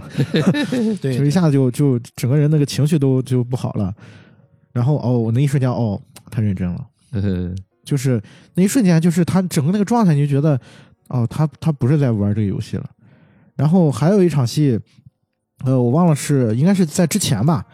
啊、在之前他他去参加那个读书会，还有那个我说很强势的那个妈妈，他们几个就讨论说这个包法利夫人这个事儿。一开始是那个很强势的那个妈妈就说这个就评价这个包法利夫人就是一个 bitch，啊，就是一个荡妇嗯啊，因为就是婚内出轨嘛，嗯然后各种出轨，然后所有人就是想让 Sarah 知道是怎么回事儿嘛，就是让他评价一下，大家都觉得哎，正好是也是一个文学硕士嘛，然后怎么怎么，Sarah 就说他觉得包法利夫人是很勇敢，嗯他觉得她代表了就是女女人的这种主动和选择。他说包法利夫人没有让自己困在这个枷锁里面，而是选择了一种抗争。呃，包法利夫人是对于抉择有一种渴望，拒绝接受苦难的一种决心。我觉得他说那几句话的时候，说的是他自己。嗯从那个时候，我觉得他入戏了，就是他把自己当成了包法利夫人，或者说导演也暗示观众，他以为自己是包法利夫人。这个时候，其实后面就发生了，他问 Brad 说：“哎，你老婆漂亮吗？” 然后他俩人在在做爱的时候，然后他一直在问 这个 Brad，问了好几遍，然后说：“你你你老婆漂亮吗？漂亮吗对，这是一个很重要的剧情，因为在这个之前，他们俩发生亲密关系的时候，总是 Blade 是去问他出戏，说：“哎，我有罪恶感，你有吗？”对 对对对然后，然后那个萨尔说：“该干嘛干嘛，就认真点就行了，对吧？”呃啊，他就说说我没有，Brad 就说我有罪恶感，那有罪恶感其实就是小男孩背叛了母亲嘛。对对啊。然后到了这边呢，就是他突然不自信了之后，他就开始出戏了。对啊，然后他就问他说，总是问他说你老婆是什么样啊？你老婆漂不漂亮？对，嗯，对，然后包括他偷偷去人家里看 他老婆长什么样，然后一下子就那个时候他真的就是已经入戏了，入戏太深了，对对对，就已经就是进入角色了。进入到那个包法利夫人那个角色里面了。然后我觉得这个是呃非常非常有意思的一个剧情。然后后面就发生了一个，他跟那个 Brad 转过天来，然后他俩人又躺在床上，然后然后那个他就问他说：“你这个周末过得怎么样啊？” 然后一开始就是他是很难过的，因为他觉得就是啊，他他老婆这么漂亮，我肯定没什么机会了。对，嗯因为他当时去偷窥，他看到他老婆漂亮，然后他也看到另外一个信息，就这一家人开着他们的那个 SUV，旅行车，去高高兴兴的去海边去去玩去了，对啊，消夏去了。对，为什么我觉得那场戏非常重要？是因为就是一下子就是让他进入到那个包法利那个夫人那个角色里面了，就是他开始认真了，他觉得他要把这段关系变成一个很认真的关系去去对待了。然后这个时候发现自己好像比不上他老婆，然后人家家庭这么美满，然后这个时候 Brad 说：“哎呀，过得很很艰难。”然后就虽然去海边，然后但是我们就是两个人一直在吵架。哇，就是当时凯特那个表演真的太绝了，一瞬间那个很紧的那个肌肉一下松下来了，嗯然后他就问：“哎，你们俩吵什么？” 然后对对对，然后 Brad 哎，就是那个关于我们司法考试嘛司法考试的事儿嘛，啊，怎么怎么样？就是这周末我又得去考试了。然后这个时候 Sarah 说别考了：“。别去了，啊咱俩出去玩去。嗯，”哇，就一连串的 Sarah 就是已经较上较上劲儿了嗯，啊！我觉得这个是真的，就是表演上也特别动人，整个的脉络你也能看出来导演想跟观众说什么。是我觉得 Sarah 在那一瞬间仿佛就是从自己老公身上要一直不得的这种感觉，她就想从这个 Brad 身上要，然后她能给出了最好的结果，就是她直接告诉 Brad 你别去考试，考啥？对对吧？我允许你不考，在我这儿你什么都不用干。对，对，然后我们还可以出去玩。我们还可以私奔。对，私奔其实就是，说实话，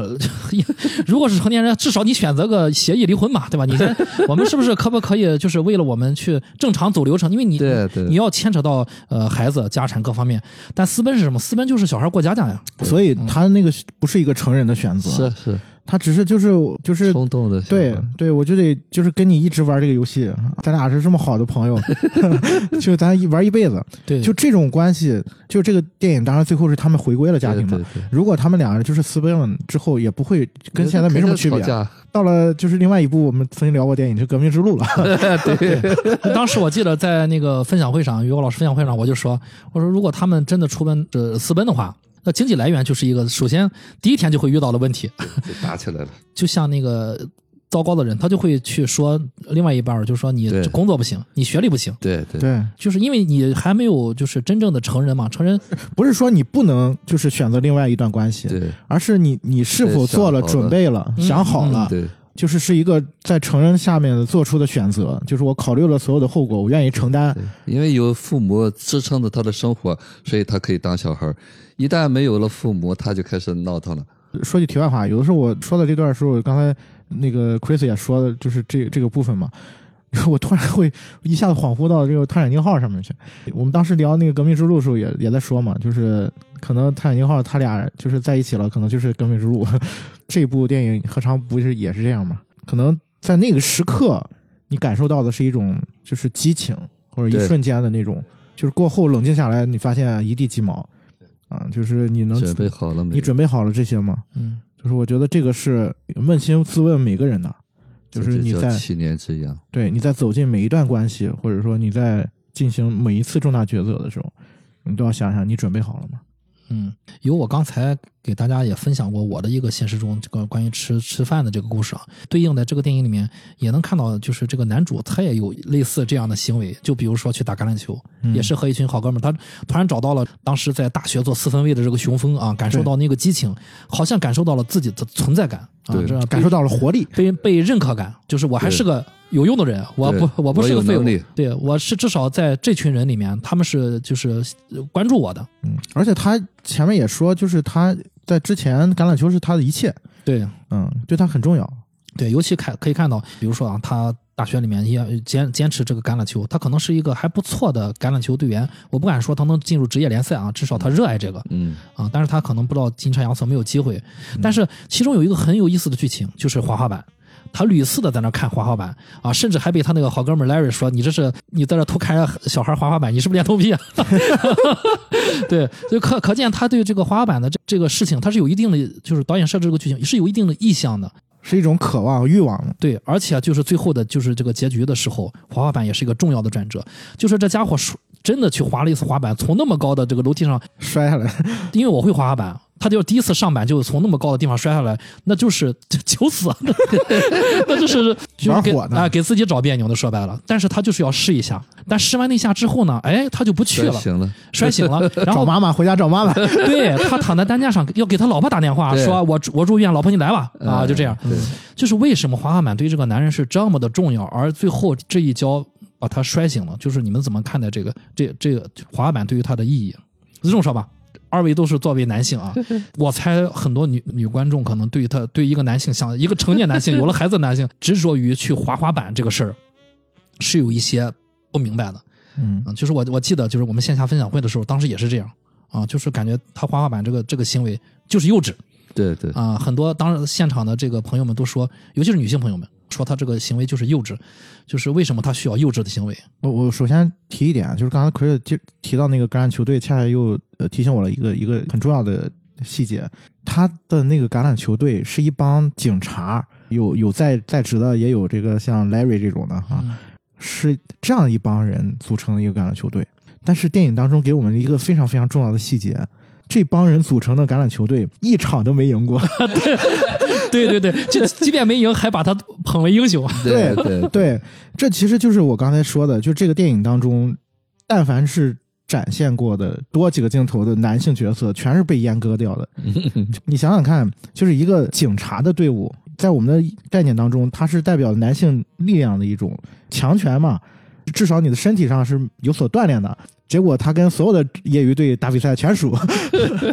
这个非常非常重要的一个意向啊，很很有意思。另外就是刚才奎子提到这个点，我觉得就是刚才我说的那个，他需要去玩一玩，嗯，然后就玩了，然后摔疼了，然后哭着闹着回家了。这个是非常非常明显的一个很有意思的一个一个东西，我觉得也是这个电影最终想让观众去感受到的一个部分吧。所谓的一场游戏一场梦，最后你还是要回到你的角色里面去。嗯。嗯嗯，于果老师呢？呃，其实说的刚才说为什么这些警察没赢哈、呃，其实从另外一个角度上讲，为什么很多人想去当警察嗯啊？更证明自己的哎，对，他是有武器，呃男性力量的延延伸的一个意义。其实他可能想也也想去当兵嘛。对哎，对对，其实这个东西呢，就是因为他内在有一部分他没有接纳的部分，所以这个东西呢，他就会借助这些职业或者什么东西去强化它。对对啊嗯我们只能这么说吧，就是每一个人啊是一个多层面的，不能一概而论。嗯，但是现实当中往往给贴标签儿，或者他就怎么样，他就怎么样，就会把觉得那部分不够强的部分是一个羞耻的事情，嗯这才是最重要的。对，就是我不应该缺掉这个部分。哎，对，所以反倒那个东西会强化了。嗯那么，如果是我们知道我们有所长就有所短的话，就每个人都会在这个社会当中有一个绽放的一个机会。现现实当中呢，就不会有这么多的这种冲突、压抑，甚至是矛盾的一些点。往往就是说我可能社会上不给你认可，所以我经常讲，因为这个社会你没有办法去改变所有的人，你只能看待自己，你是不是能够面对自己、接纳自己、去做自己，这才是我们成长的意义。对你等待别人去接纳你，等待别人去改变，这个社会不可能。嗯，或者说这个社会它需要就是运行，它有自己的一套规则，但是不代表我们每个人在每时每刻都要按照这个标准去评判自己。对，其实说实话，有很多说随大溜的东西，普通人吧，所谓的凡人吧，啊，带着很多的压抑的东西的人，这才是社会的主流。嗯所以说，这个社会本身嘛，我说人为什么是凡人嘛？他可能就是有很多的自我的东西、压抑的东西、局限的东西。那么这个烦恼是必然的啊！我们作为一个人生，必然会有各种各种的烦恼，这就是人的功课吧。这于老师说这个点，我想提一句，就是说，规则是用来帮助我们更好的生活的，而不是让我们去就就是困在规则里面的。对，打个最简单的例子，像我这样的，比如说内向的人，比如说出去买个东西，其实我就希望所有的人都遵守规则，然后排队，嗯，然后这样你不需要去跟别人说要产生一些冲突或者是是矛盾，然后你也能获得你想要的东西。其实就是很多时候你把规则当做是一个工具，帮助你生活的一个部分啊，它就是你的一个工具。嗯，但是你如果被规则所束缚的话，你会发现你你的很多的东西都会被压抑住。说简单也很简单，你为什么要等规则呢？你要靠这个规则去让自己能够有一个舒服的感觉，就说明还没有力量。嗯说真真正正有力量的人，你自己就是规则，你就很自律了。这个自由的前提一定是自律的。说真真正正都承认了，不需要规则了，每个人都很守规矩。但是这是理想化的。对，所以是现实当中这个规则就是针对小孩来做的。嗯，没错。Took away the light lights and changed it to the dim one. No pink, no green, and yellow. 其实我这次再看，就是他这个最后这个滑滑板摔这一大跤，这个啊，我好像还是有一些新的感悟吧。就是我不知道编剧包括他写给男主他自己是怎么想的，我想到的就是我想到的。我觉得他可能突然意识到了，就是自己心中对这个滑板的渴望，自己从来却没有去实现过。嗯其实你看，他对运动是很热爱的。橄榄球能打得转，滑板和橄榄球是一样，都是运动而已。在他看来，这个东西它本身是很简单去实实现的，但为什么在他这儿就这么难了？其实这肯定是他内心的一个结，他内心的这个结打不开，他就永远卡在我不能滑滑板，我就只能看。嗯啊，我觉得可能就是以前曾经没有被认可，或者说没有被允许，没有被接纳，当然就可能对自己也没有太接纳的这个部分，导致他就一直在这儿停滞不前吧。嗯那为什么就是在这个时刻呢？我猜啊，他已经看清楚了私奔的生活，他依然不能滑滑板，所以他要在私奔之前滑一次，而没想到这一次这一摔，反而把他摔醒了。嗯就觉得不过如此。其实，其实私奔，如果但你要说私奔就是自由，那要是自由的话，你自由之后才就对，你就滑滑板了呀。你为什么要在私奔之前走之前要滑滑板？他知道私奔之后反而是呃，都我们说的就是更加的怎么说呢？就是一个小孩的行为，嗯他就知道那个私奔那个行为是比较幼稚的。嗯，或者说滑滑这个滑板滑完了之后，让他意识到，就是滑板跟私奔是一样的，对对，没错，可以选。反正就是都是就不过如此嘛。对只不过就是因为我没有得到这个部分，我这个欲望被压抑了，然后我需要就是我以我以为这个部分能满足我，然后滑完滑板之后发现一场梦。对，没错，香说的也是我我对这个滑板的另外一层理解，就是我觉得可能比较好理解的一部分啊，就是它它对应的这个私奔是对等的。我私奔和滑板其实是同一件事儿，我要自己接纳我自己，我可以做这点做做这个东西。我可以做出格的事。对，当我做了之后，我发现不过如此，而最后老天给我一提醒，你要倒大霉，摔个大跤，那你私奔之后可能也要出问题啊。他突然就醒了，摔醒了。一摔我就满足了啊，不需要私奔来满足了。对对，其实这一刻呢，你在做这个东西的时候，你只是为了证明你可以做，嗯，并不是你这个当下你最需要做的。对，或者你真真真的很哎，想做就是你在这个年纪，你需要滑滑板吗？嗯，但是呢，他要证明我终于可以想做什么做什么了。没错没错。于果 老师说这点我也很认可。比如说啊，就就是说，在他这个年纪，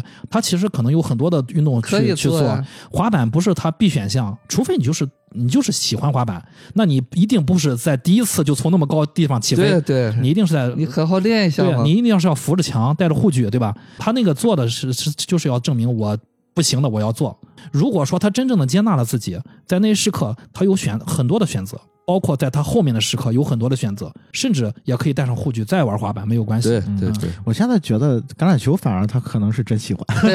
哎，对，因为他是从小可以做的嘛。对对，因为他在大学里面就是练过啊，那个他可能很擅长。滑板更代表一个小孩儿早年被束缚过。其实这就是说，为什么他会找到这样的一个妻子？早年肯定是也被束缚过，嗯嗯啊，就是我们在重复一个早年的过程，啊，如果他早年没有一个呃，比方说管束他很严的一个母亲的话，他可能就在这个撒拉管不了他。但我觉得啊，他们可能真的需要一个就是被管的一个人，就是需要一个人管他。对对，但是反过来说，如果我们的听友身边你的另外另外一半表现出来一些低幼的行为，我觉得呃该允哎该该允许的就允许啊、他他那个低幼的行为，有的时候反而就是他可能在向你要一些东西，对你要是接不住的话，可能那那他就一下就要从外找。你要是接住的话，他可能感受到的就是，哎，这个老婆真好啊，这个老公真好啊，就是刚才于果老说的哄啊什么的啊，捧啊什么的。那我好像其实来讲啊，就是从从心理学的这个角度来讲，其实男性的成熟度是要比女性要低一些的。对，要晚一些。对，嗯甭管是什么年龄段的都是这样。嗯但是我觉得就是呃男性他也有，就是我因为我们是男性嘛，可能更多的从男性这个角度去想这个问题，就会发现你也有一部分就是说想要就是证明自己强强的那个那个需要，但是那个需要其实也是一种就是孩童般的那种需要，不懂装懂对对对对，呃，不会装会。很多时候，对，很多时候你觉得，你觉得获得了快感和舒服，是因为对方是女性发现了，哎呦，你要拿那个那个小木剑，然后就是玩玩一个警察抓小偷的游戏，是吧？嗯那我就满足你。对啊，其实更多的时候是这样的，我觉得，就是所谓的，我觉得很多，呃，我见过的，比如说一些关系里面聪明的女性，可能更多的是从这个这个层面，不懂装懂对啊，懂装不懂。女性，对对对对女性是懂装不懂。对，我们聊了这么多啊，我觉得下面我就可以进入这个罗尼和母亲的这个话题，因为这是我在网上看到比较尖锐的一个一个话题，嗯，就是罗尼的妈妈对于这个自己的这个恋童癖的儿子的，呃，就是他们的之间的这个爱的表达，呃，你们俩是怎么看的？这是一种什么样的爱？嗯，先可以这么说一下，就是你认为导演安排罗尼和他母亲的这个剧情，对于男女主的这个线是有什么帮助吗？嗯，我觉得 Ronnie 是贯穿整个电影的一个灵魂。嗯啊，这个演员也也很棒啊，演的。啊、对对对，他是演那个《守望者》里面那个罗夏的，罗夏啊，对，对他真的就是一上来就把我抓住了。这个演员。就是他，其实我觉得他他之所以是导演在这个在这个电影当中安排的一个非常非常灵魂的一个角色，是因为一上来的第一个镜头其实就在他家里，嗯导演给了很多个物件的特写，就是各种的时钟，嗯，就是是钟表，嗯然后还有几那种玩偶，其实，在他的身上，呃，就是彰显了这个电影的最重要的一个，就是在视听上面的一个母题。大家都也都知道，就是钟表代表什么，嗯。严丝合缝的那种规则。嗯。啊，就是每个人都按照时间顺序和要求去生活在这个世界上。啊，就是没有人能够呃脱离这个轨道。嗯，其实我觉得这个也是整个影影片就是给所有人施加的一个枷锁。嗯。这一个钟表的戏，在最后的一场戏里面给过了一个同样的机位，然后是 Ronnie，他在他母亲去世之后，他把所有的那些钟表和玩偶全部打碎了，打碎了，对，打碎了，然后他做出了那个就是伤害自己的那个行为，就是嗯。真正的自宫了嘛。嗯。我觉得从这个点上来讲，就是 Ronnie 是每一个人内心当中被压抑的那个孩子，就是他代表了每一个就是在电影当中的每一个角色不能够就是接纳自己的那个部分。嗯 Ronnie 跟 Ronnie 相对的那个角色也非常非常重要，就是 Larry。Larry，嗯其实他是一个，就是刚才尤老师聊那个警察的部分的时候，其实我也我也想说这个事儿。他在这个电影当中的那个作用，其实也很明显。我们当去我们去聊那个权力的时候，我不是说那个羞耻感嘛？嗯其实他就是一个非常非常典型的一个这种这种角色的代表。我记得有一场戏，就是他呃，Brad 跟他说，呃，就是 Ronnie 去游泳池了，嗯然后就把所有孩子都吓跑了。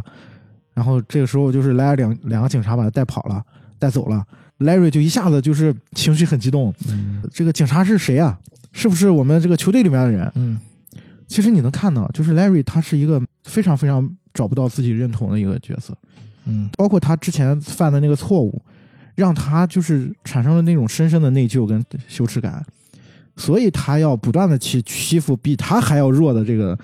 Ronnie，去证明就是你看我还是好的。好的。嗯。啊，还有一个跟我比我更丑恶的人，我觉得这条线正好是通着的。然后这个时候就是 Ronnie 的母亲在这个过程当中起到非常重要的作用，就是他一眼就看出了这个 Larry 是怎么回事了。问题所在，对。所以就拿那个枪杀小孩的事刺了他，对嗯，然后这个台词还是他母亲说的嘛，就是他说你就是故意欺负弱小，找比你还那个啥的人来欺负，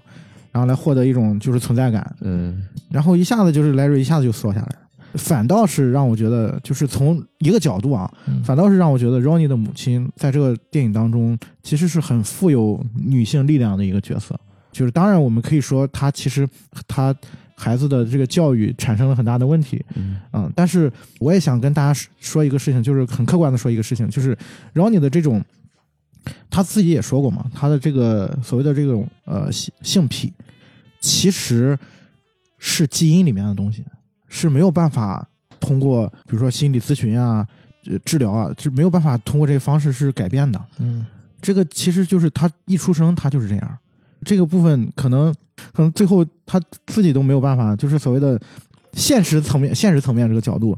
啊，他最后自把自己自己把自己给割了，哼，可能还真的就是唯一的一个解决这个问题的方式嗯，从道理上来说是这样的，啊。对，但从我们从实际从一般社会上来说，你要是做这种事情，去专业的机构可能会更好一些嗯嗯啊。嗯但是那个事情就这样被那个遗书给给爆发出来了。嗯嗯，于老师怎么看？嗯对，其实这里边就是这个妈妈一直把罗尼当成一个小孩子，包括家里面那些特定的设置，其实妈妈是不希望这个罗尼长大的。嗯。嗯。啊，她一直是包括最后就说要做个好孩子，，be a good boy。对对，所以说可能妈妈有一些需要吧。啊，当然这个作为一个罗尼，他在一个社会上是有冲突的。啊，所以现实当中好像是你看，作为一个好孩子，他可能带来的一个负性的东西，就是他到成年以后，他没有办法和一个正常的人一样，得到一些正常的抒发的一些机会，嗯所以说他就变成了他那个现状。那么这个现状呢，又变成了个坏孩子。对，我觉得那个那那那一行字，好像背后隐藏的就是说，你要做一个好孩子，也就是说，你有一方，你至少有一些方面还是坏孩子。对，嗯对，就是一个是你你是坏孩子，你有一些不好的东西，你有些不听话的东西。另外呢，你还是个孩子，你还是需要听话。这也是我们现实当中经常所谓的，有时候你压抑过了以后呢，这个小孩儿可能他就一直停留在那个地方。从某种意义上讲，妈妈等着他大了以后有些伤害了，妈妈在保护他，这一点没有错。嗯，但是呢，这个东西你不可能保护他一辈子，所以妈妈也想办法找女朋友，找什么的，只是一个补救。但是成长的那个过程的缺失已经错过了有了啊。所以妈妈这时候呢，就是我们在讲，就是如果是一个男人，那个小孩就交了妻子了。我结婚的时候，我妈就跟我爱人就讲了各种我的 需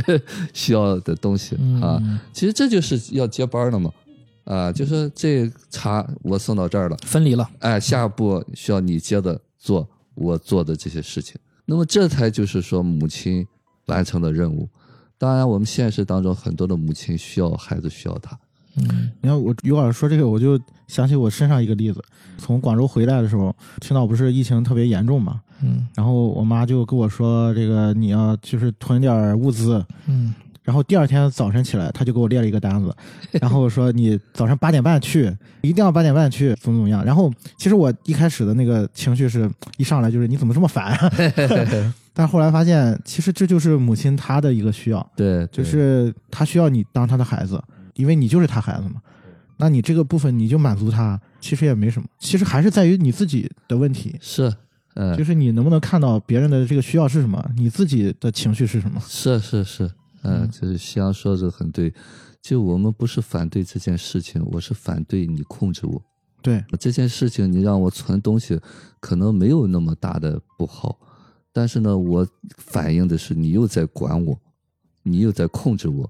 所以我们现实当中经常会忽略了那个话本身啊，我们更多的是带着情绪去反对，对，忽略了这个话本身就是它背后实际意义。对嗯，其实发生罗罗尼身上的事情，如果对于普通人一个旁观者，甚至喜欢说三道四的人，大家会觉得 OK，烦恼解决，问题解决了，嗯，他自己自己阉割了。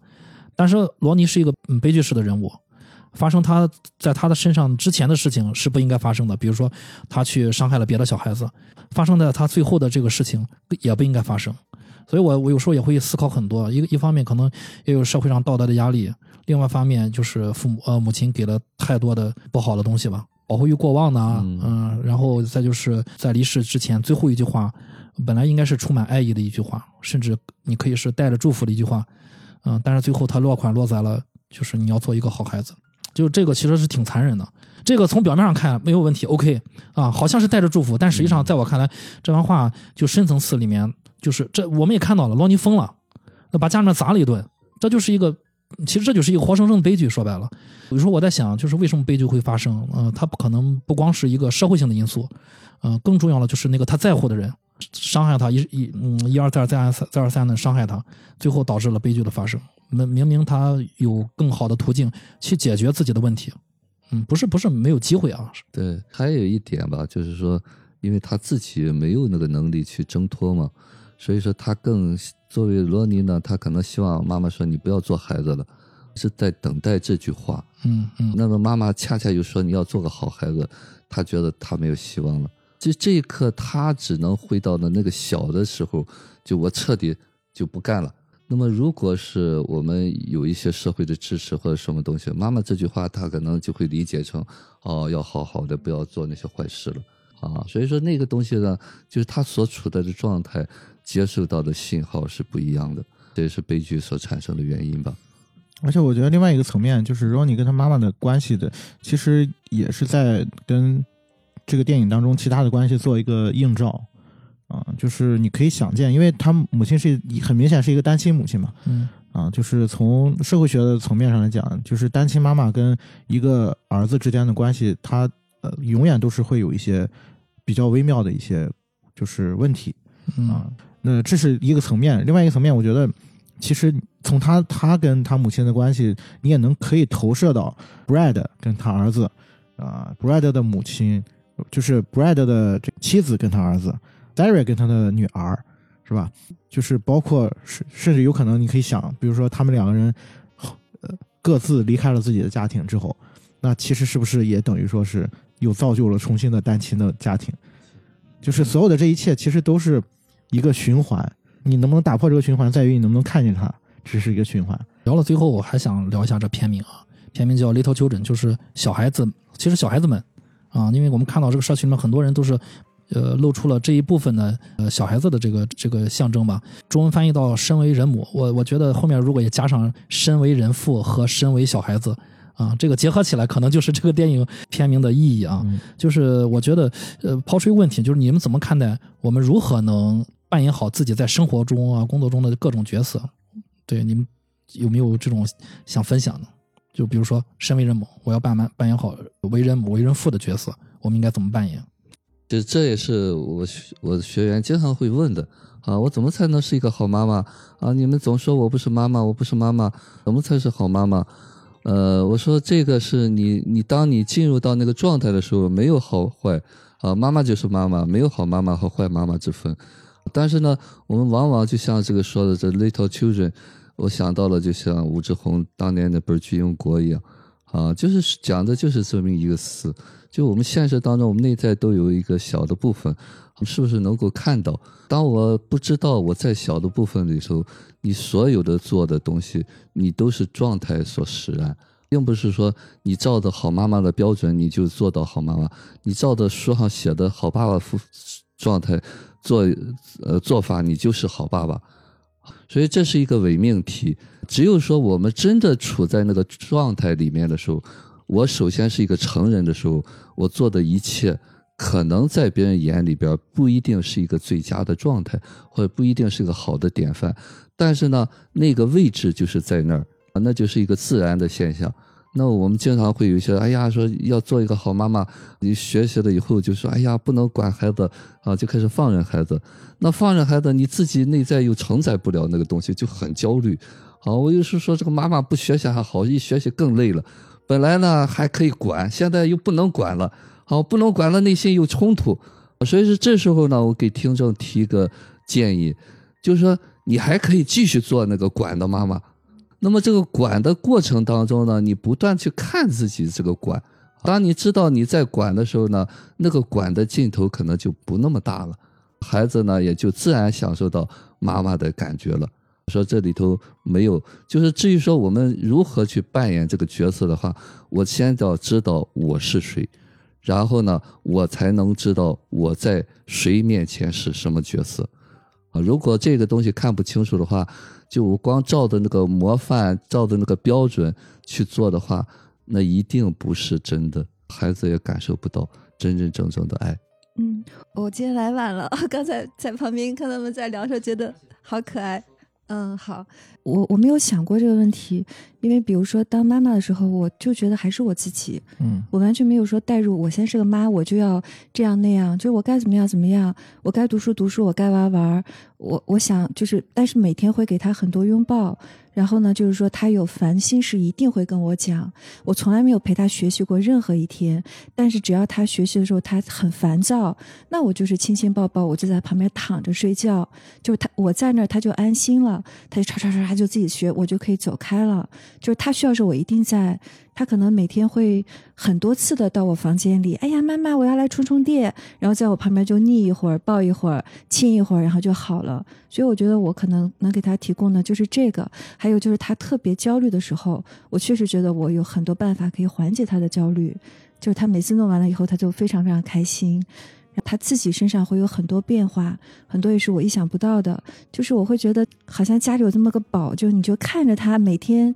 呈现出那个各种各样子样子，但是都很可爱，都很很自然，这个是我觉得很开心。但我确实也没有想过我要当个什么样的妈妈。嗯，香呢？我觉得就是这个电影最后给我们的那个点，嗯嗯就是他当当那个 Sarah 准备私奔的时候，然后在公园本来看到那个 Ronnie，一回头女儿不见了，然后那个时候他的那种一下子可害怕，就是很本能的东西。出现了。嗯。然后他去找他女儿，然后发现他女儿在盯着一个路灯看，那路灯上面有很多的飞蛾。嗯。啊，就是我觉得从这个层面上来讲，与其说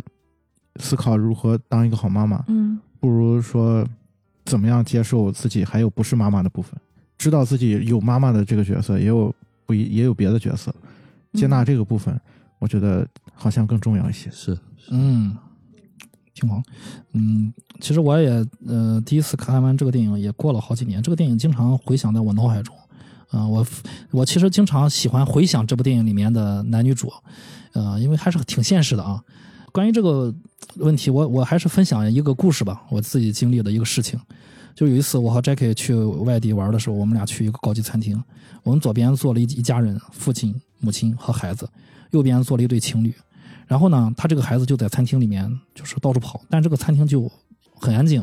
啊，他也给客人用餐的自由。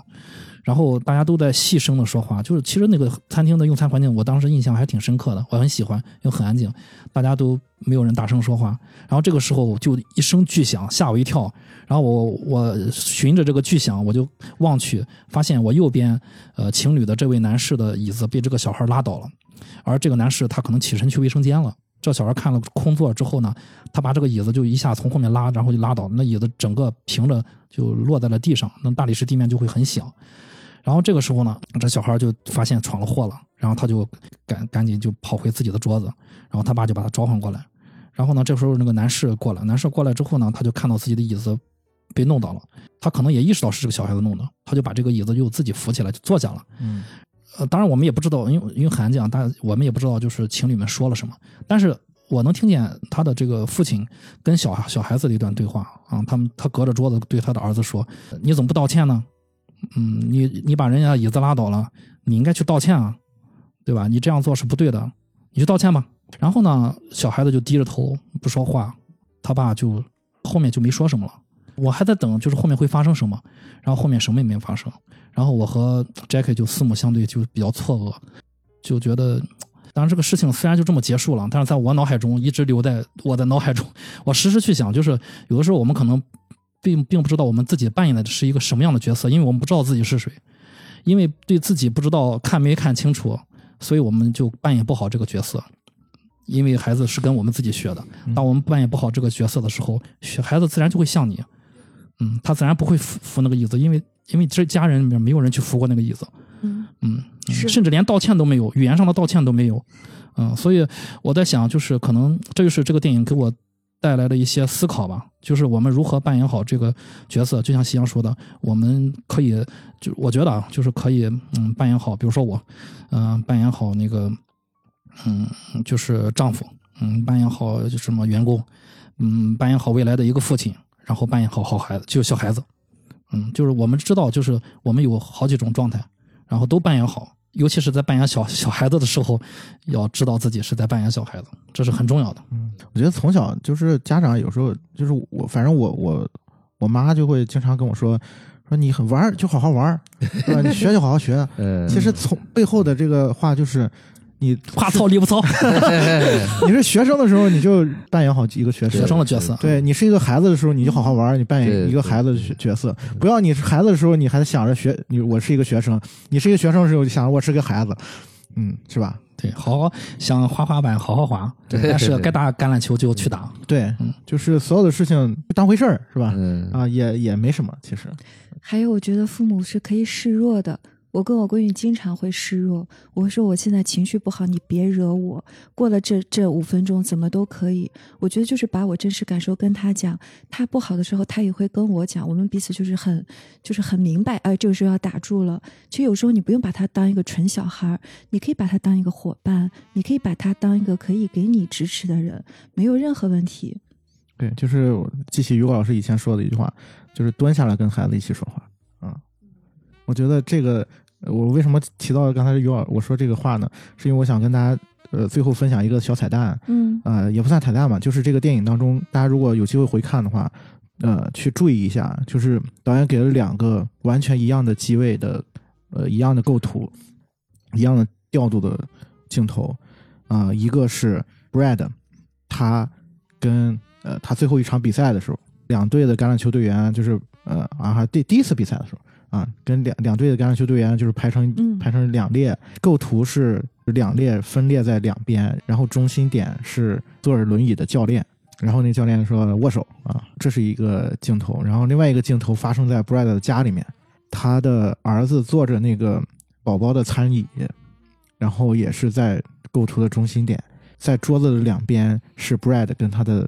妻子，两个人在讨论这个关于卖不卖手机的问题。对对对就是我想跟大家说的是，你的生活需要裁判吗？还是需要一个教练呀？还是需要一个孩子？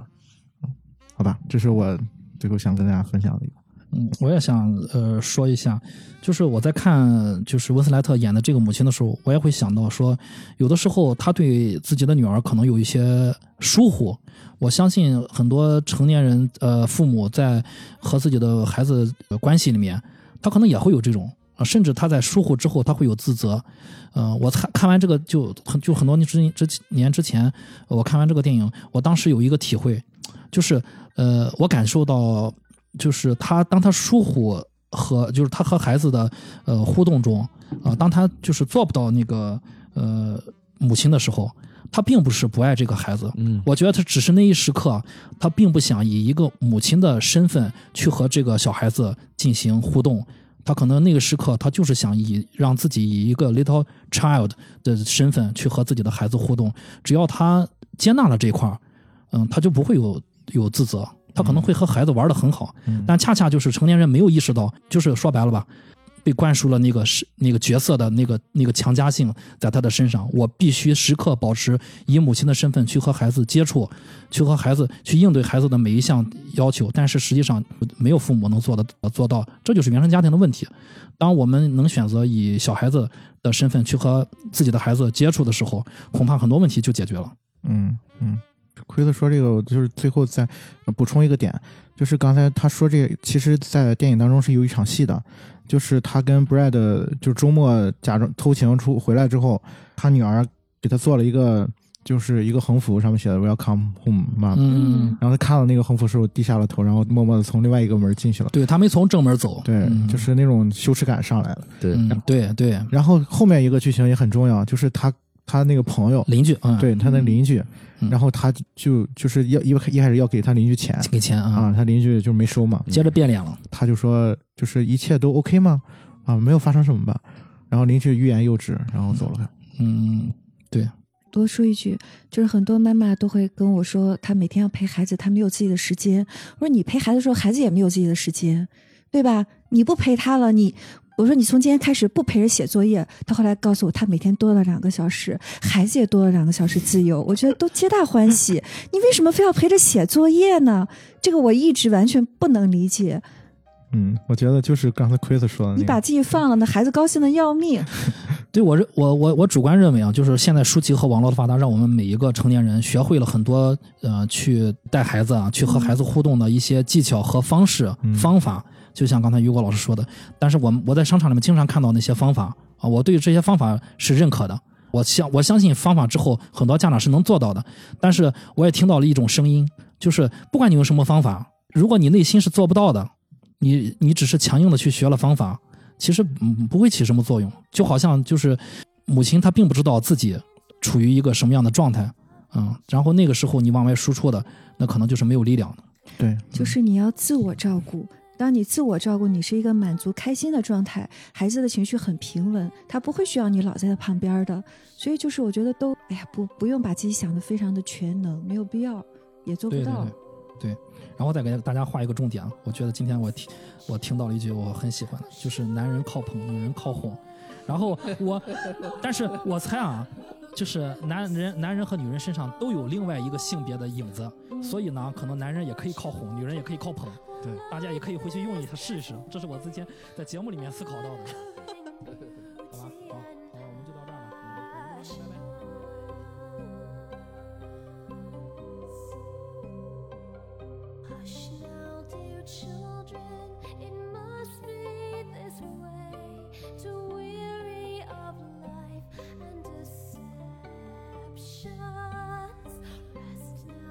Children, for.